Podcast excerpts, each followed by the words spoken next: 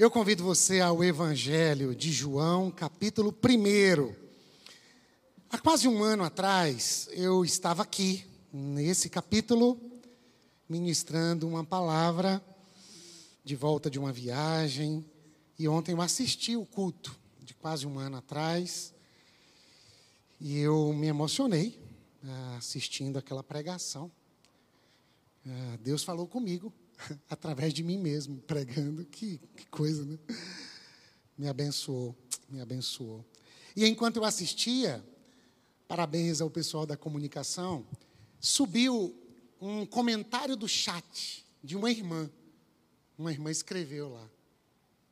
E eu comecei a orar por essa irmã, que eu tenho o maior amor por ela, e muita saudade. Essa irmã passou por umas tempestades na vida, nem sei se ela está por aqui hoje. E eu orei por ela e mandei aquela mensagem para ela e disse: Eu estou aqui assistindo essa mensagem que você assistiu online e que você escreveu no chat em meio aos dias tempestuosos. E eu queria que você assistisse de novo. Porque porque eu não me canso de repetir o evangelho de Jesus de Nazaré. E assistindo o The Chosen, tudo à madrugada, uma conversa de João, o apóstolo, que escreve o Evangelho de Jesus, o último Evangelho a ser escrito, possivelmente. João, tudo indica que faz contato com os escritos de Mateus, de Marcos e de Lucas, tendo em vista que Marcos possivelmente é o primeiro evangelho a ser escrito.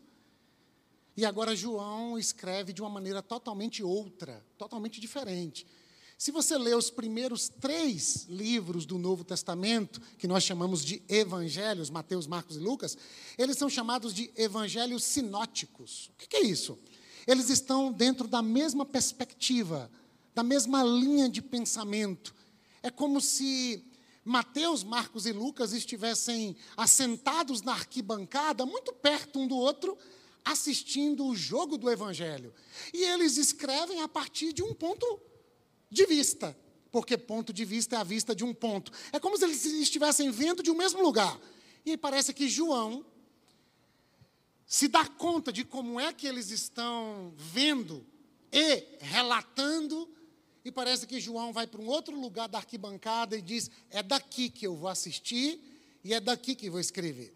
E a criatividade dos autores do The Chosen colocaram João num episódio, conversando com Maria Madalena, conversando com Tiago, irmão dele, e a cena dele conversando com a mãe é uma coisa maravilhosa, porque a mãe de João e Tiago é uma personagem no Evangelho, quando ela pede para Jesus, para que Jesus prepare um lugar à direita para um filho e um lugar à direita para o outro filho, e eu comentei disso na semana passada.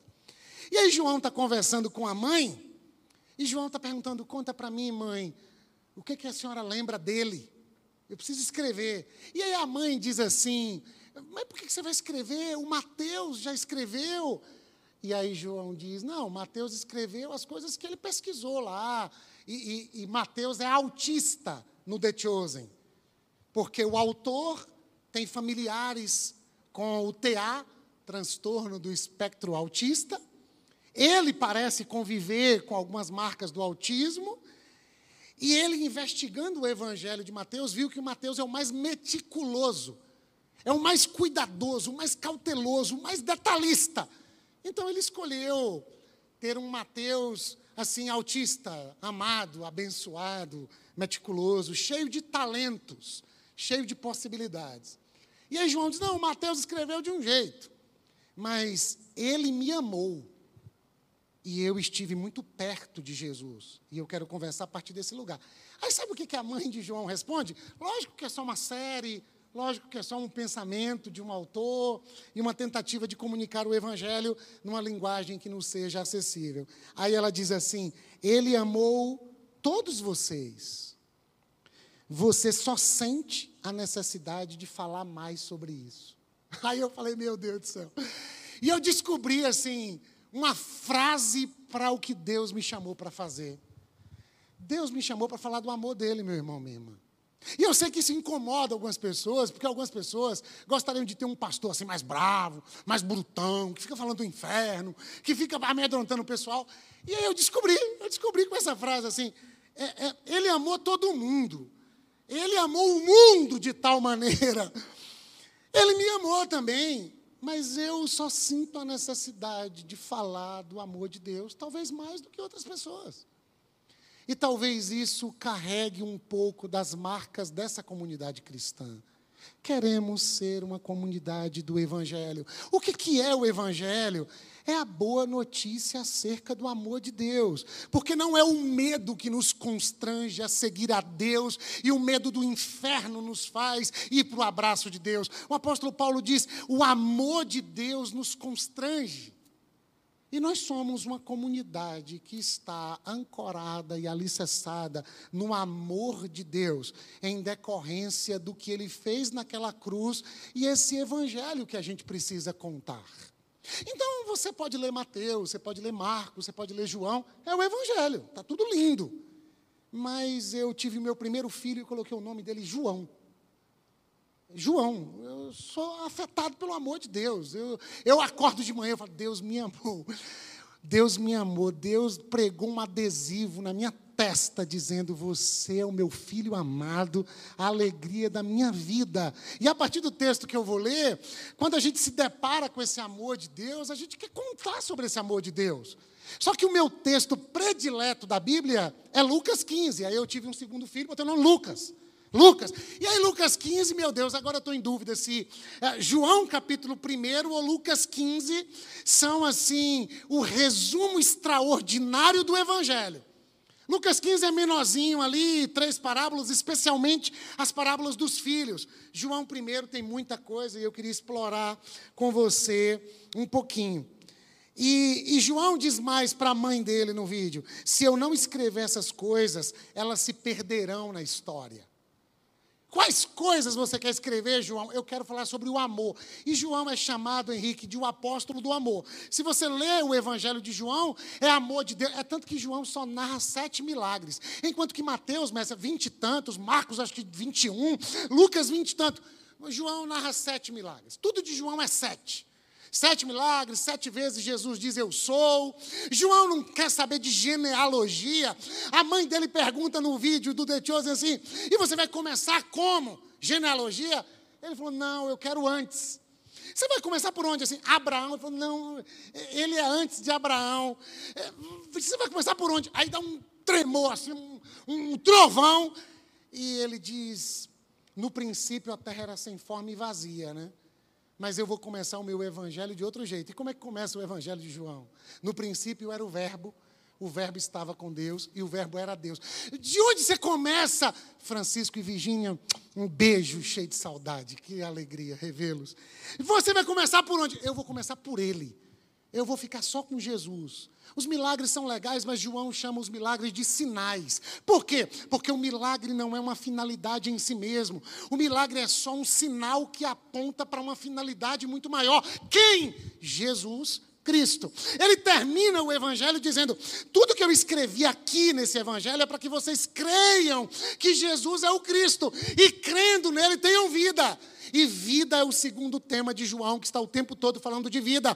O que é a vida eterna, João? João 17, verso 3, ele aponta o que Jesus disse: a vida eterna é esta, que creiam no Deus único e verdadeiro e em seu Filho a quem enviaste. Ou seja, João está falando de amor, e o amor é uma pessoa, a saber, Jesus de Nazaré, e ele prega para que as pessoas sejam encharcadas por esse amor, e encharcadas por esse amor, tenham vida. Eu vim para que vocês tenham vida. Só João disse isso, que coisa maravilhosa. Só que aí você vai, Simone, ler as cartas de João. E as cartas de João são melosas demais. Porque ele escreve assim: meus amados, meus amadinhos, meus amores, meus filhinhos. Que homem é esse? Esse é o homem que encosta a cabeça no peito de Jesus. Esse é o homem que olha para Jesus a partir de um lugar diferente do lugar de Mateus, de Marcos e de Lucas. E a minha pergunta é: você olha para Jesus de que lugar, meu irmão, minha irmã? Do lugar que você olha não define quem Jesus é. do lugar que você olha, define quem você é. Jesus é Jesus. Agora, Mateus é Mateus, Marcos é Marcos, Elias é Elias. Então, toda vez que você for compartilhar o Evangelho, não tente definir quem Deus é. Ah, porque Deus é assim, porque Deus é amor, mas é justiça. Ei, ei, ei, ei. Eu estou achando que você é um justiceiro que você se relaciona com as pessoas na base da meritocracia, que você quer punir todo mundo que não faz as coisas do seu modo. Aí você começa, não tendo coragem de dizer que você é assim, você diz que Deus é assim, porque você quer impor sobre as pessoas um medo de Deus, não para que elas sigam a Deus, para que elas sigam o que você pensa, o que você deseja e o que você projetou sobre elas, e o nome disso é pecado. Isso é idolatria é colocar sobre Deus uma imagem que eu acho que ele tem. O que João está fazendo não é isso. O que João está dizendo é: eu experimentei de uma faceta de Deus chamada amor, e é sobre ela que eu quero falar para o mundo. Mas é por isso que o Evangelho não é escrito apenas por uma pessoa. É Mateus, é Marcos, é Lucas e é João, e você vai conhecendo as facetas do Deus e Pai de nosso Senhor e Salvador Jesus Cristo, e você vai seguindo mas a grande pergunta não é o que eu li e o que eu sei. A grande pergunta é como é que eu o vi? Como é que ele se revelou para mim?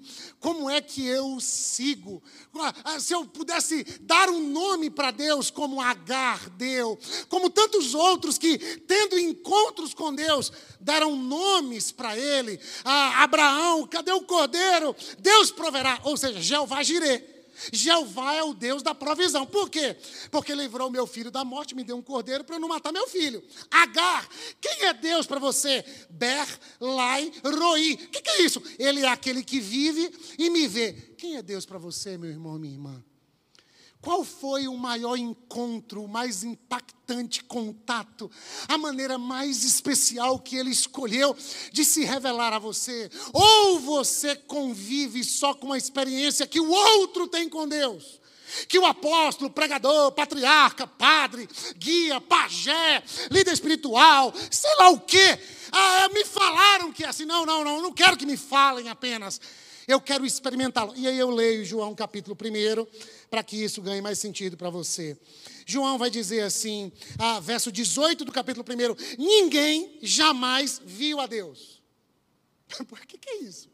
Você acabou de dizer que o pessoal viu Deus, teve um encontro com Deus e colocou nomes em Deus. Ah, calma. Ah, ah, ah mas o Deus unigênito você pode ler Jesus, pode riscar aí e colocar Jesus Cristo, o Deus unigênito, o Filho primeiro da mesma essência do Pai, que está junto do Pai, o tornou conhecido. Ninguém viu Deus como ele é, inclusive Moisés.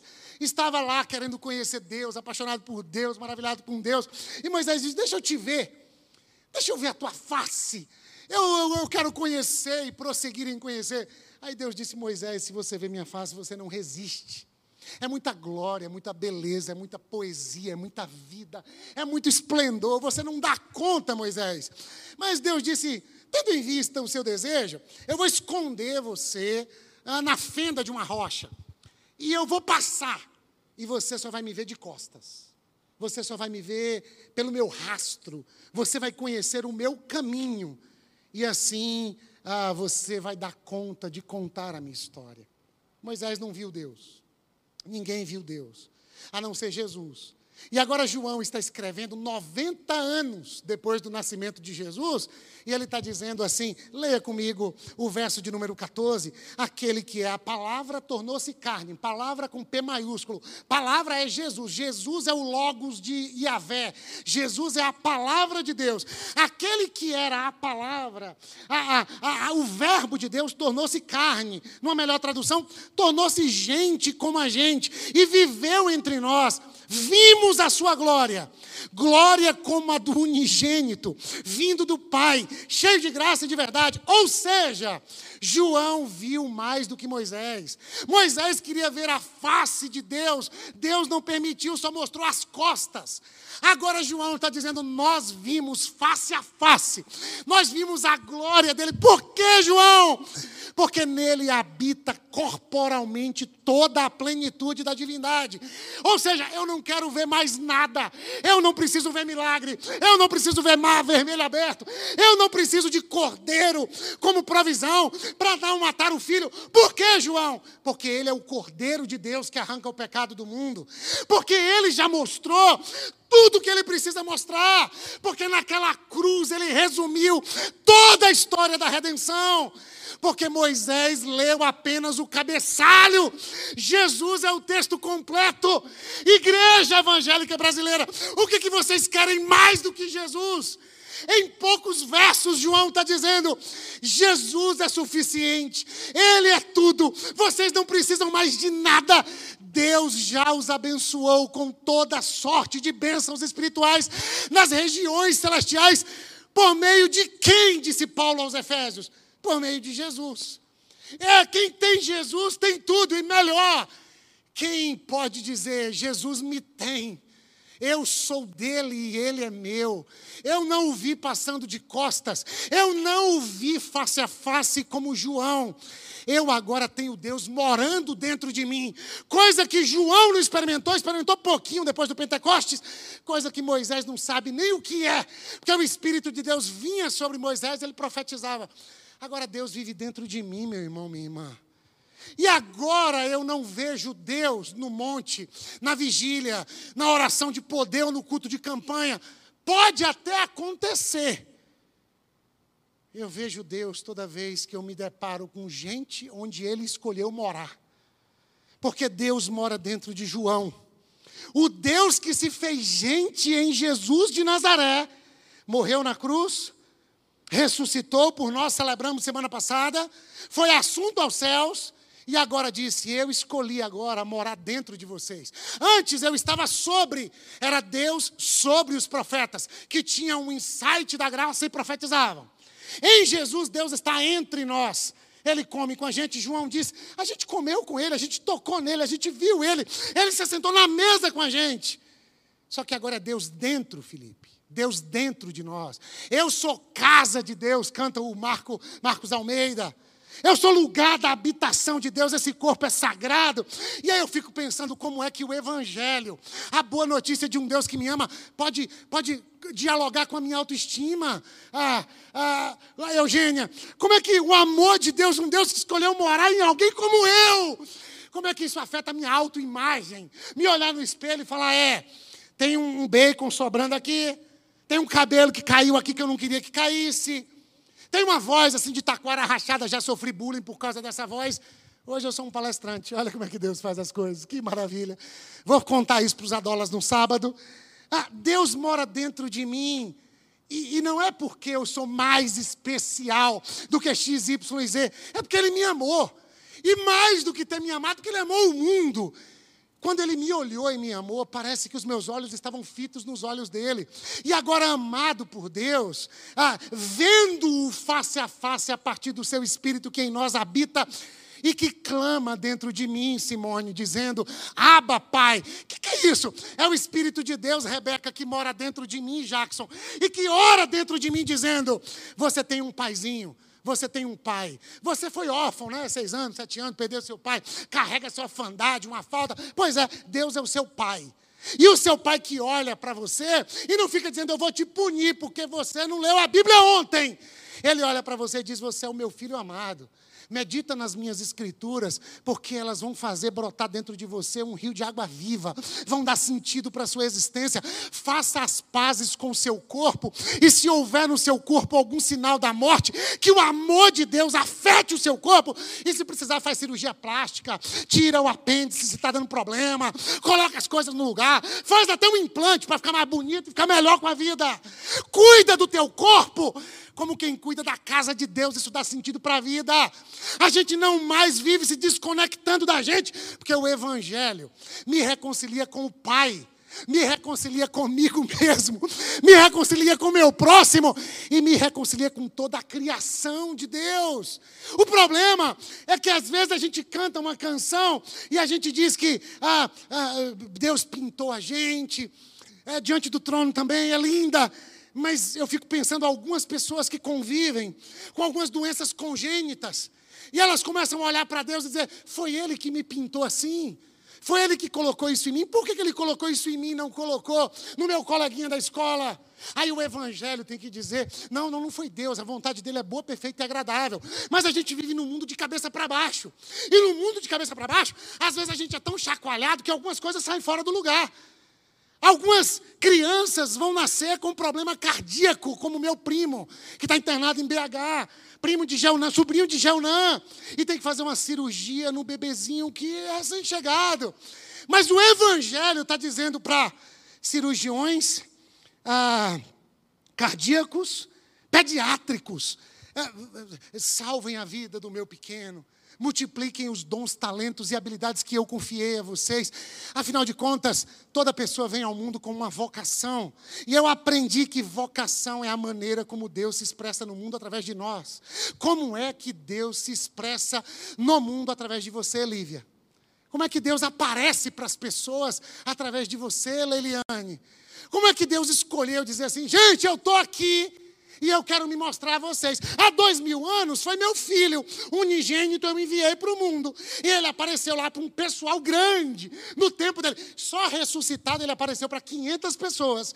Mas as 500 que ouviram ele dizer permaneçam em Jerusalém, só 120 ficaram. É sempre assim. Tem um pessoal que vê Jesus mas não quer mostrar Jesus através da sua vida. Abandona uma vocação.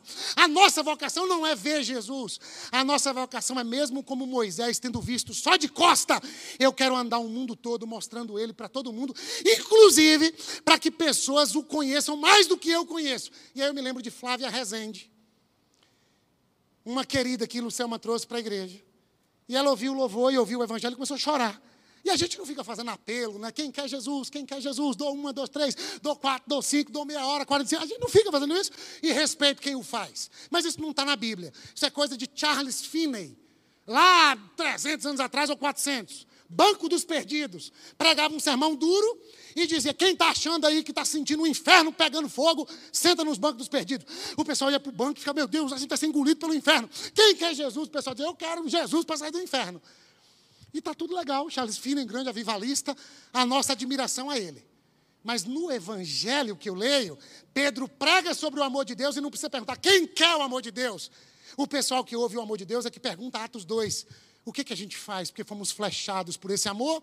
A palavra lá no grego é compungidos, que na melhor tradução é fomos flechados pelo amor de Deus. E o que, que a gente faz agora? Agora vocês vão para o mundo contar para todo mundo que Deus se revelou a vocês. E Flávia foi flechada.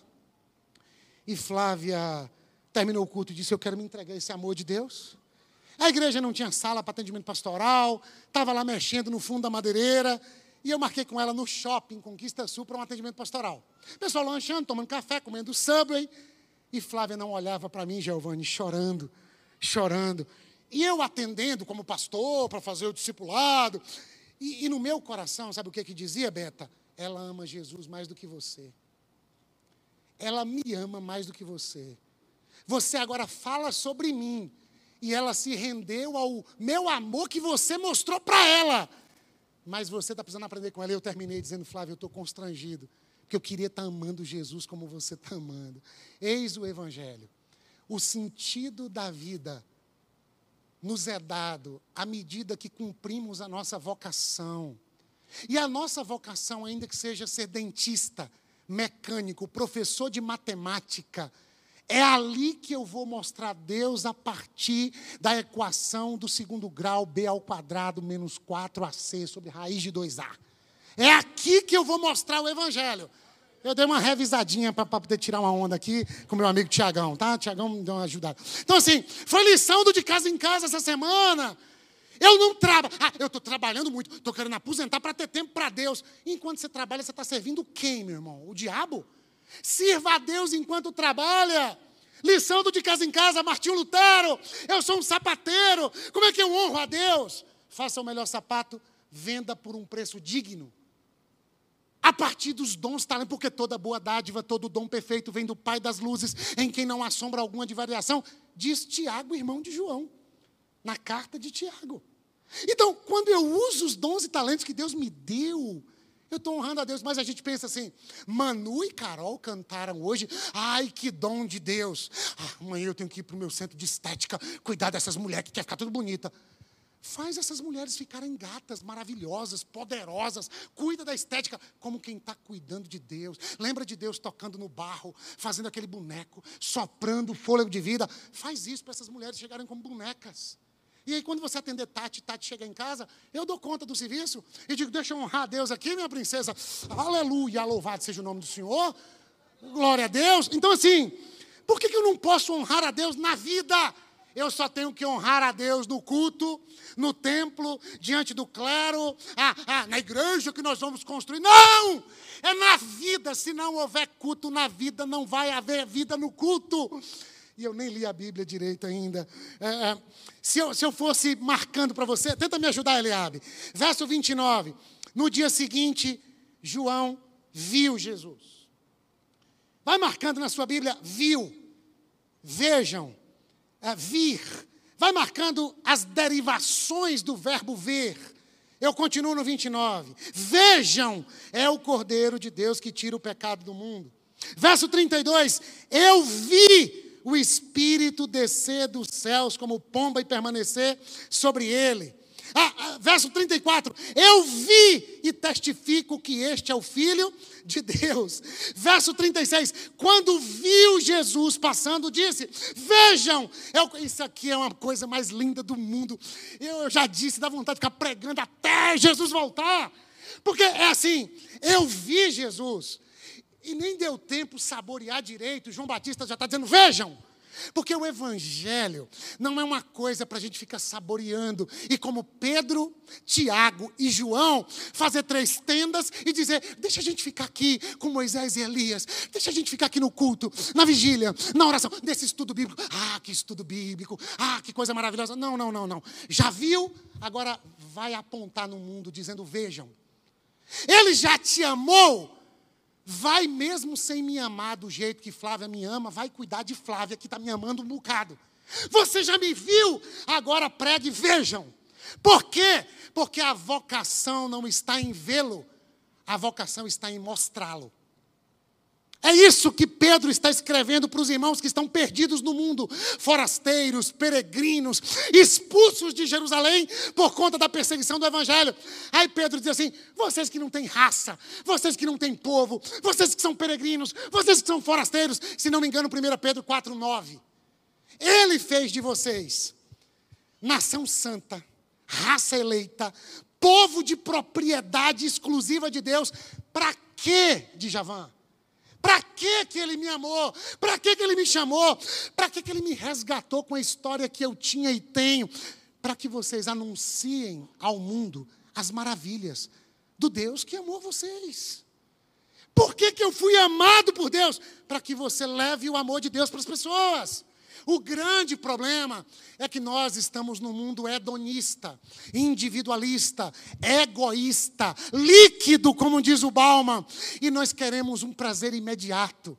Nós queremos, Tiago escreve isso há dois mil anos atrás, vocês oram e não recebem porque pedem mal, pedem para satisfazer os deleites e prazeres. Ou seja, nós queremos um Deus que satisfaça as nossas demandas.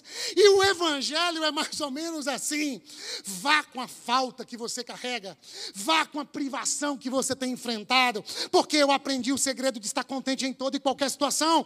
Eu não cumpro a missão quando tudo está legal. Nós cumprimos a missão depois contamos com a provisão de Deus, porque disse o grande missionário Hudson Taylor: a obra de Deus feita do jeito de Deus jamais terá falta dos recursos de Deus. Vai, Moisés, conduz o meu povo. Ah, mas eu queria te ver, Moisés. Primeiro a vocação, primeiro me mostra.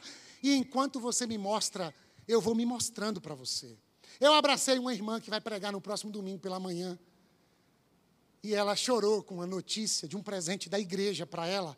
Um mínimo presente que a igreja pode dar. E domingo ela mostra Deus para a gente, porque tem mostrado já para os nossos adolescentes. E a gente em diretoria disse: essa irmã está cumprindo a vocação antes da provisão. Está mostrando Deus antes de saber resolver todas as lutas da vida. Mas nós estamos projetando sobre o Evangelho as expectativas de um tempo que diz: Você é Deus. Seus sentimentos, emoções e vontades devem ser legitimados. Eu sou profissional desse negócio aí.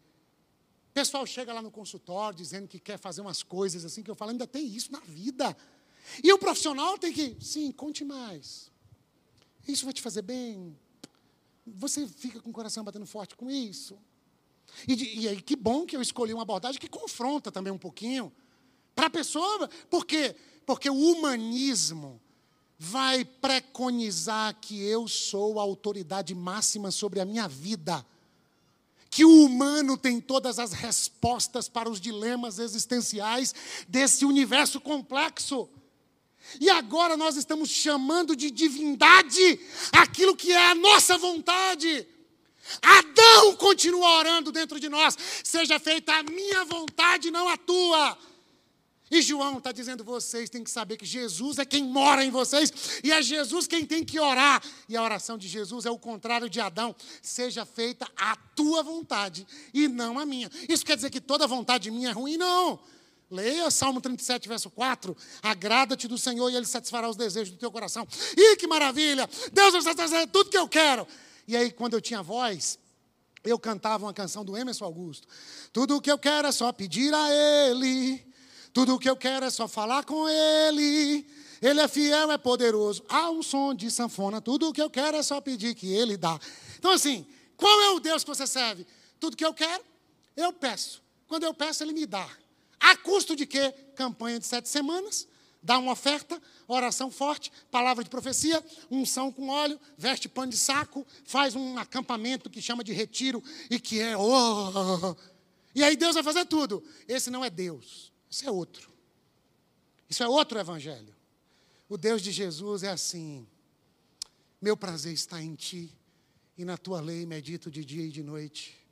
Eu não tenho outro bem além de ti.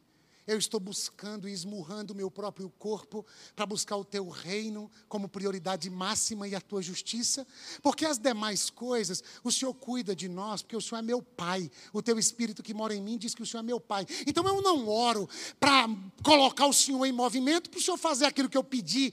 Eu oro para entrar no teu movimento, porque o Senhor sabe do que eu preciso antes que eu lhe peça. O Senhor cuida das aves dos céus, o Senhor cuida a, a, da flor do campo que hoje existe amanhã queimada pelo sol, quanto mais nós que fomos criados segundo a tua imagem e semelhança. Eu sou um filho amado de Deus.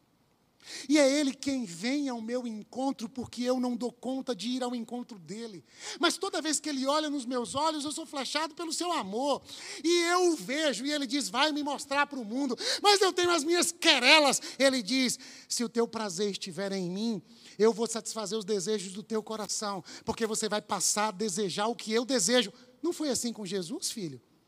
Tudo que Jesus pedia, eu dava. Por quê? Porque Jesus só pedia o que eu já queria fazer.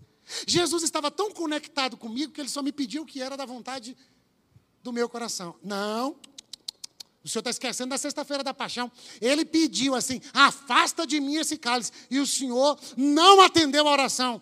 Foi para atender a de vocês. Porque se eu atendo a do meu filho naquele momento, vocês estariam fulminados pelo pecado. Se isso não for amor, o oceano secou, não há estrela no céu, as andorinhas não voam mais. Eu neguei o pedido do meu filho unigênito, disse C.S. Lewis. Deus fez do seu filho homem para fazer dos filhos dos homens filhos de Deus. E eu sou amado pelo Deus que me viu. Em outras palavras, Simvaldo, meu Deus, tenho que olhar o horário. É, é, o que, que é o Evangelho? O Evangelho é a mensagem do Deus que me viu e me amou. E me disse, Virinha, Vá para o mundo contar essa notícia. Vá para o mundo do mérito. Vá para o mundo das ideologias. Vá para o mundo narcisista. Vá para o mundo adoecido tecnologicamente, psicologicamente. Doutora Ana Beatriz, psiquiatra, diz: Já sei qual é a marca da besta. Falei: Fala, doutora. Ela disse: É uma luz na testa. Todo mundo atrás de chip. Que chip vai colocar aqui? Não, o chip está aqui.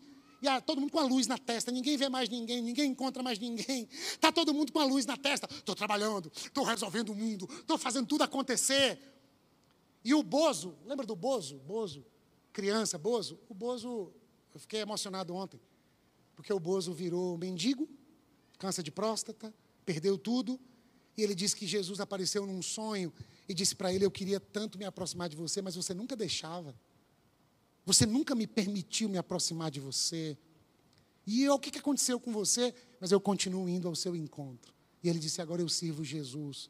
E aquele que não tinha nada, agora tem tudo, porque tem comunhão com nosso Senhor e Salvador Jesus Cristo.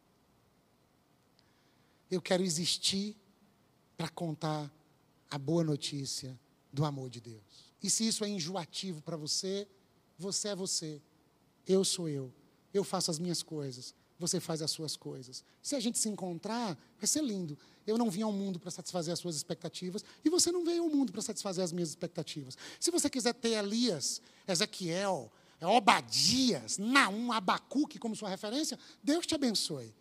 Eu prefiro Jesus de Nazaré. E especialmente revelado no Evangelho de João e de Lucas. Ah, você está descartando a outra parte? Não, não, não. É que o amor para mim me foi suficiente. E eu quero conhecer mais a profundidade, a altura, a largura e o comprimento desse amor que ultrapassa toda a compreensão humana.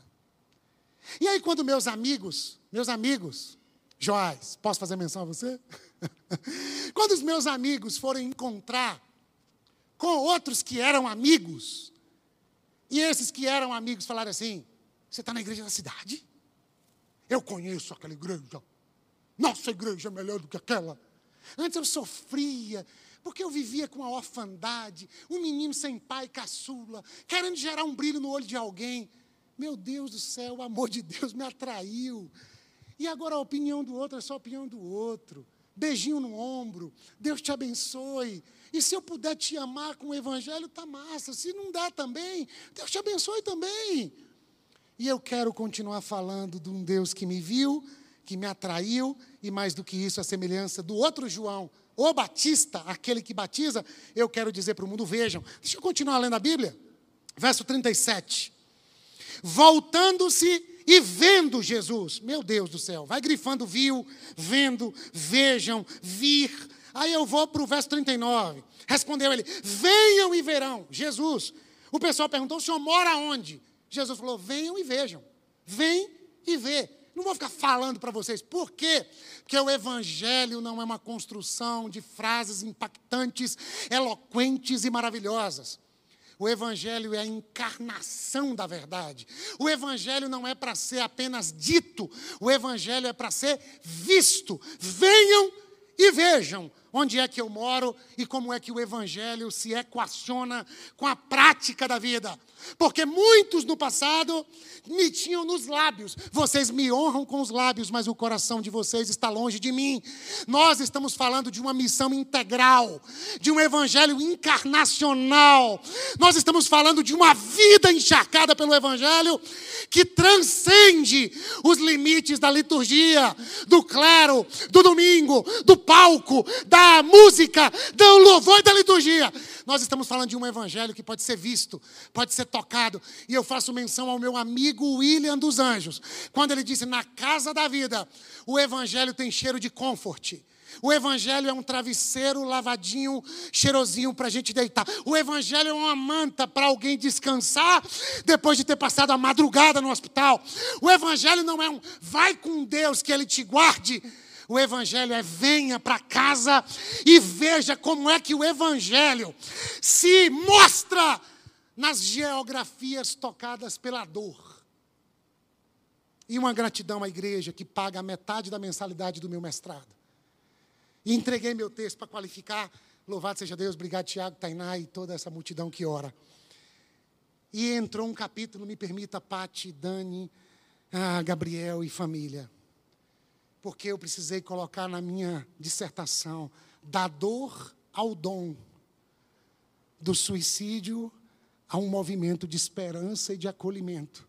Porque o Evangelho tem a capacidade não apenas de redimir pessoas, como redimiu meu amigo Vicente que mora com Jesus. Mas o Evangelho tem a capacidade de redimir espaços geográficos, cenários urbanos. O Evangelho tem a capacidade de transformar toda a criação. Então, quando você diz, a minha casa é uma confusão, por que, que você não faz como Jesus assim? Venham e vejam que o Evangelho pode acontecer lá na minha humilde residência. O Evangelho vai redimir toda a criação, porque Deus fará com que tudo seja reconciliado em Jesus. Então, o que, que na minha vida que está fora do lugar, que Jesus pode tocar com a sua graça redentora e sinalizar o reino que vem ali e além, aqui e agora? Não foi isso que a gente orou? Venha o teu reino. Não é assim, me leva para o céu. É, venha o céu encharca a terra e faz a vontade que é feita no céu, aqui nesse casamento, aqui nesse coração deprimido, aqui nessas dificuldades com a minha sexualidade, aqui nos meus adoecimentos psicopatológicos, aqui na minha quebradeira, quebrei, não tem grana, o cartão virou uma bola de neve. Como é que o evangelho me afeta aqui e agora? Com esse reino que há de cobrir a terra ali e além. Eu morei com minha avó um ano, estou terminando. E minha avó pregou o evangelho para mim pela primeira vez na vida. E minha avó ficava reclamando assim. Me leva para o céu, Senhor. Eu quero é morrer para ficar contigo na rua de ouro de cristal. É, vovó, isso é pecado, vovó. Pecado como, Juninho? Isso é maranata, a hora vem ser Jesus. É outra coisa. Me leva para o céu é uma coisa, maranata é outra. Quando a senhora diz na terra me leva para o céu, Sendo que Jesus ensinou para a gente atrair o céu para a terra. Como? O pão nosso de cada dia, perdoando, livrando as pessoas do mal. Quando a senhora pede para ele levar a senhora para o céu, a senhora não está querendo mostrar Jesus. A senhora só está querendo ver Jesus. Isso é pecado, vovó. Pecado, vovó, é comer o pão primeiro e repartir depois, vovó. Como assim, filho? É, vovó. Porque Adão e Eva Eva comeu do fruto, depois deu para Adão, vovô. Toda vez que a gente prioriza o nosso estômago, vontades, desejos, interesses, nós possivelmente estamos conspirando contra a vontade de Deus, vovô. Sim, então como é que é que a gente faz? Ué, vovó, a senhora não leu a ceia, vovô? Na noite em que foi traído, irmã Edna, ele tomou o pão, tendo dado graças, o partiu e disse: Comam, este é meu corpo. Se pecado é comer primeiro, repartir depois, o que é santidade, Tiago e Hugo? Santidade é reparte primeiro e talvez nem coma. A gente está em família, tio Hélio? A gente tinha um café da manhã aqui, que eu vou te contar, não tinha hotel cinco estrelas que tinha. A torta da irmã Marlene naquele café era, era uma mistura de louvado seja Deus com o Senhor, tem misericórdia de nós. Requeijão. Meu sogro até hoje pergunta: cadê aquele requeijão daquele café? irmão Joaquim, não cabia na mesa, irmão Joaquim. Era muita coisa. Era biscoito quentinho, massa, um cuscuz de massa com um coco por cima, que eu falava, o que isso aqui é um maná do céu? O reino já veio, do céu já chegou. A gente viveu os cinco primeiros anos dessa igreja com uma sensação de que a gente já estava na antessala do paraíso. Mas aí o pecado entrou. O meu e o seu também. Porque começou a ter contrabando, Lu, de torta de Marlene. O pessoal comia, ficava com os bigodes, tudo melado de glace. E debaixo das cadeiras. Ah, porque não tinha transmissão para Tiagão ir lá com a câmera e filmar. E filmar ainda a cara do cidadão e da cidadã ainda. Era mais ou menos assim. A pessoa comia no café, e fazia uma marmita e botava debaixo da cadeira para levar para casa, irmãos. Aí o pessoal que chegava mais tarde dizia: Oh, acabou o bolo. Oh, meu Deus do céu, aquele requeijão. Nem tomei café em casa. Ai, aquele Nescau com chocolate. Pastor Silas faz até hoje um chocolate. Trouxe para a diretoria ontem. O trem é tão gostoso que quase não sai da garrafa. Porque é tão grosso, tem tanta sustância que não sai, não.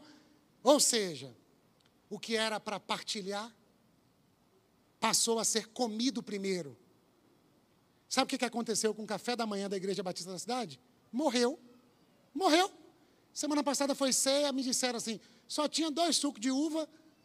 Um, um foi eu que trouxe. eu botei lá. Vem tomar café, Simvaldo. Não. Minha comida e minha bebida é fazer a vontade do meu pai. O café não é para tomar. O pão não é para comer. O café é para repartir. O pão é para compartilhar. O café não é para encher a barriga e levar a sobremesa para casa. O café é para a gente se encontrar, Messia. E a gente fica assim, quem fez esse cuscuz que eu não estou conseguindo nem comer? Eu vou deixar esse cuscuz aqui, eu só quero agradecer. Aí Márcia, sogra de Eliabe, toda tímida, oh meu Deus do céu, hoje nem ficou tão bom que eu esqueci o cravo e a canela. Oh, gente! E aí as pessoas se encontram e acontece o evangelho. E a gente é sarado. E a gente vai exorcizando Felipe, o Adão, que fica o tempo todo esperneando dentro de nós. E aí o ressuscitado diz: quietinho, Adão, quietinho. Porque a minha vida está sendo vivida pela minha igreja. E a minha igreja agora, que me viu, me mostra, não apenas com o discurso do pregador, que às vezes é até muito longo e chato. A minha igreja me mostra nos encontros que ela tem. E deixa eu terminar. Deixa eu ver se isso está na Bíblia. Então foram por volta das quatro horas, verso 39. Viram onde ele estava hospedado e passaram com ele aquele dia. Quando foi que você foi lá na casa da vida? Eu também estou precisando ir. Estou em débito. Pode ser que você encontre Jesus lá mais do que você encontra domingo de manhã. Só uma dica. Onde foi que eles encontraram Jesus? Numa casa onde ele não tinha um travesseiro nem para reclinar a cabeça. Jesus não está nos grandes palácios religiosos. Jesus está na ordinariedade da vida. Venham e vejam. O senhor está onde? Eu estou naquela casinha ali que não tem nem travesseiro para mim. Verso 42. E o levou a Jesus. Jesus encontra alguém, e alguém leva esse outro alguém é Jesus. Aí o texto diz 42. Jesus olhou para ele e disse: Você é Simão e etc. Verso 46, venha e veja. Verso 47, ao ver Natanael. Eu estou contando tudo isso porque eu só queria falar de Natanael, nem vai dar tempo. Ao ver Natanael. Jesus respondeu: Eu vi, eu o vi quando você ainda estava debaixo da figueira. Verso 50. Eu disse que o vi debaixo da figueira. Verso 50. Você verá coisas maiores do que essa. Verso 51. Vocês verão. Sim, esse pessoal aí do Cidade Acolhedora é o quê? É um pessoal que quer ver você. Para não ser um auditório que se reúne domingo, junta um pessoal, o pessoal dá uma grana para pagar as contas, mas todo mundo vai embora, ninguém vê ninguém, ninguém toca ninguém, ninguém come cuscuz que ninguém trouxe e ninguém se relaciona. Isso não é igreja. Isso é um auditório cuja palestra fala de Deus, mas Deus não está entre essas pessoas. Igrejas que já não têm mais nem hall de membros, sabe o que elas têm? Inteligência artificial, câmera em toda a igreja, Gardene. E aí, no meio de semana, uma equipe vai olhando nas câmeras quem veio, quem não veio. O rosto de Lucelma já está cadastrado pela foto da ficha. Aí a câmera bate o olho. Lucelma veio, não precisa ligar essa semana. Juliana matou a saudade de nós. Louvado seja Deus. Eita, faltou Gilberto, faltou Isabela. Ou seja, controle de frequência. Ou seja, fidelização de clientela. Que pena que as pessoas gostam de ambientes assim.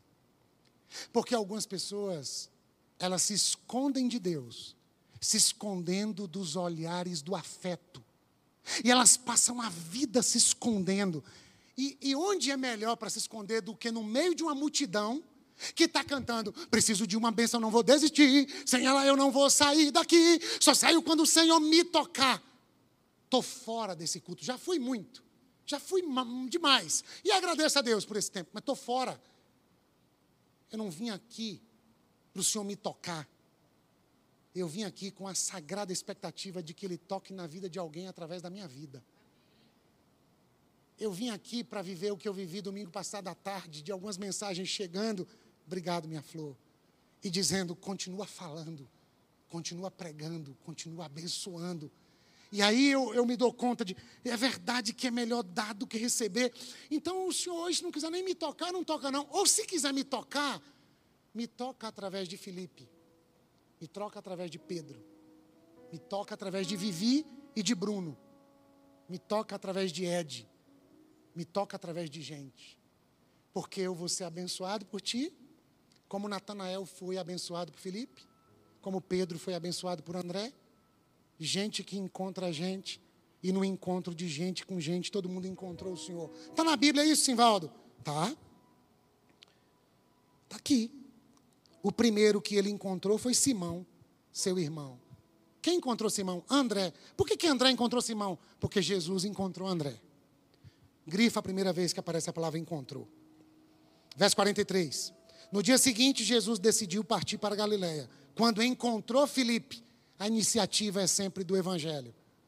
Porque a gente ama porque ele amou primeiro. Que coisa linda. Jesus encontrou Filipe. Certo. E Filipe fez o quê? Filipe encontrou Natanael, verso 44. Filipe, como André e Pedro, era da cidade de Betsaida. Filipe encontrou Natanael. Sim, e daí?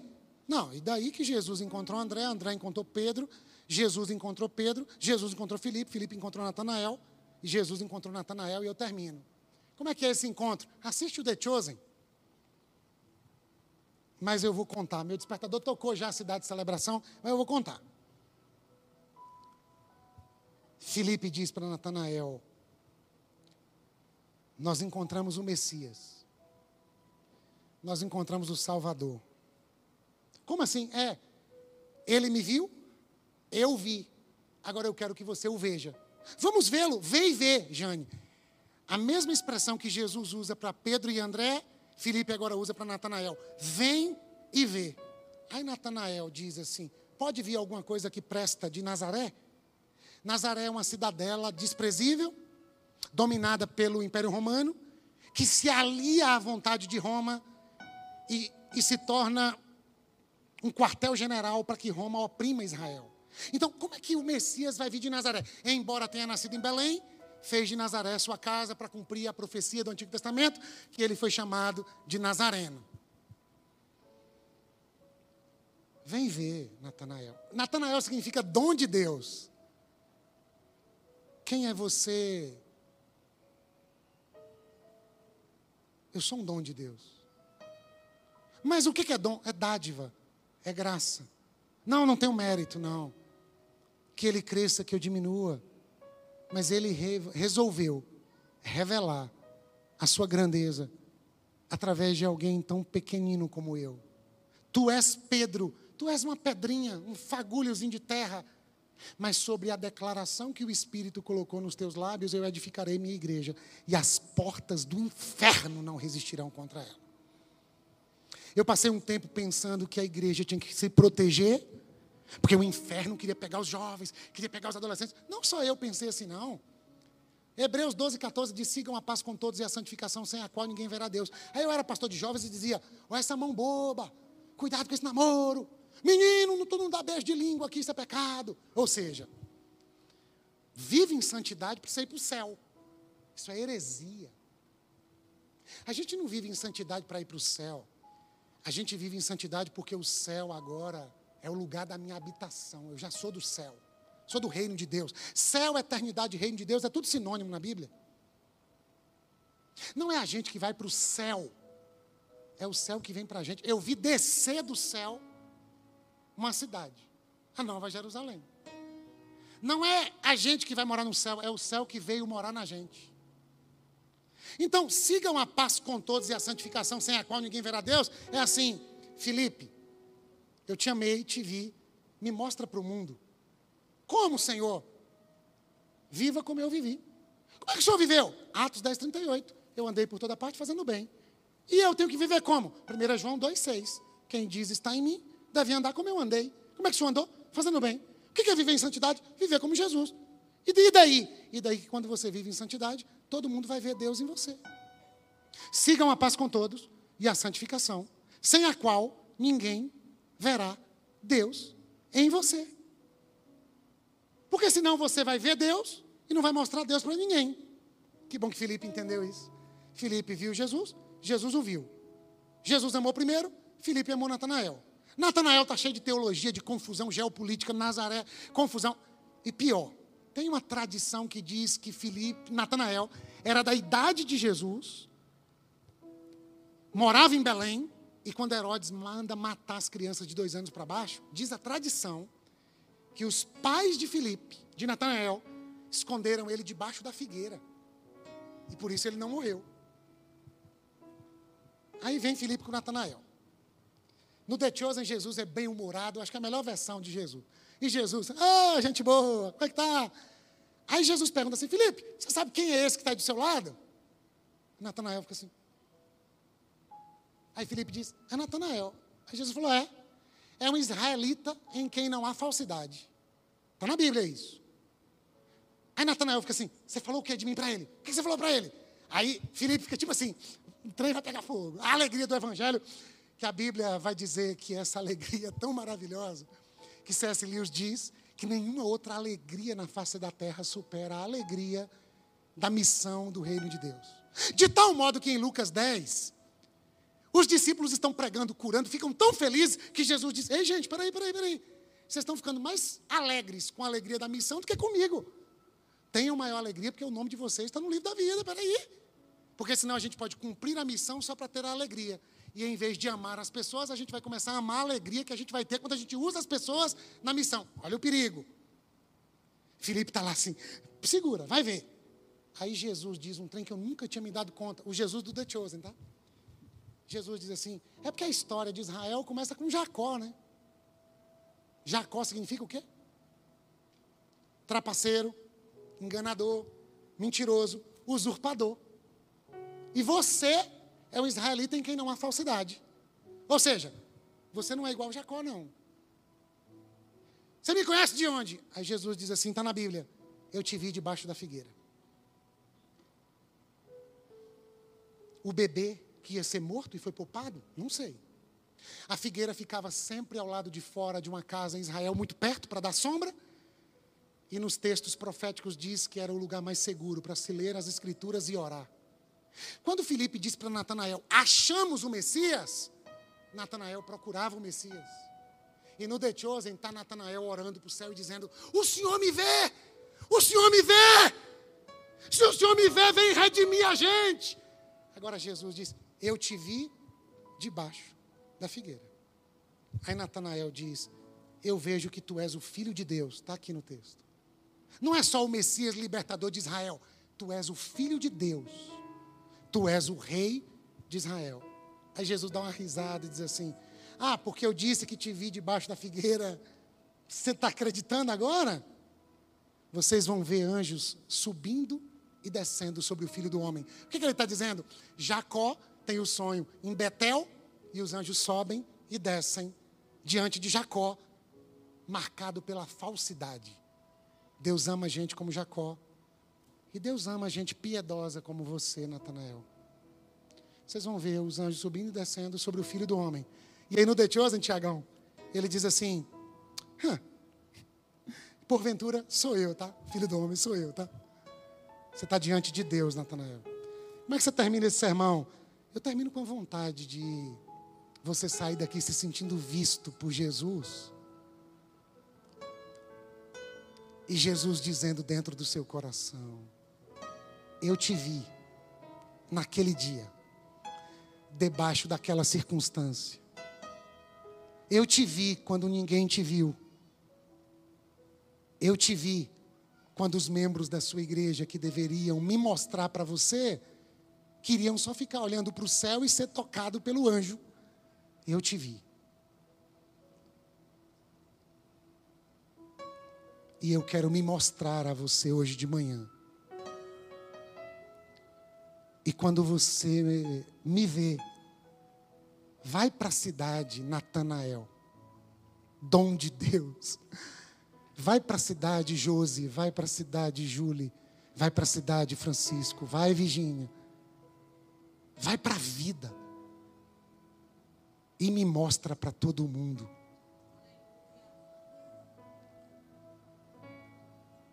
E os céus cobrirão a terra como as águas cobrem o mar. E a vontade de Deus será feita na terra como ela é feita no céu. E glorificarão o Pai de vocês ao verem as boas obras de vocês. E vocês serão cidade luz, sal da terra, luz do mundo. Gente vista por Jesus e que viu Jesus e que agora mostra Jesus para todo mundo mesmo se alguns disserem que nós não somos de Jesus. Quem é dele não precisa provar para o outro que é, só precisa mostrá-lo. Venham e vejam. Que Deus te abençoe. Em nome de Jesus, amém, amém.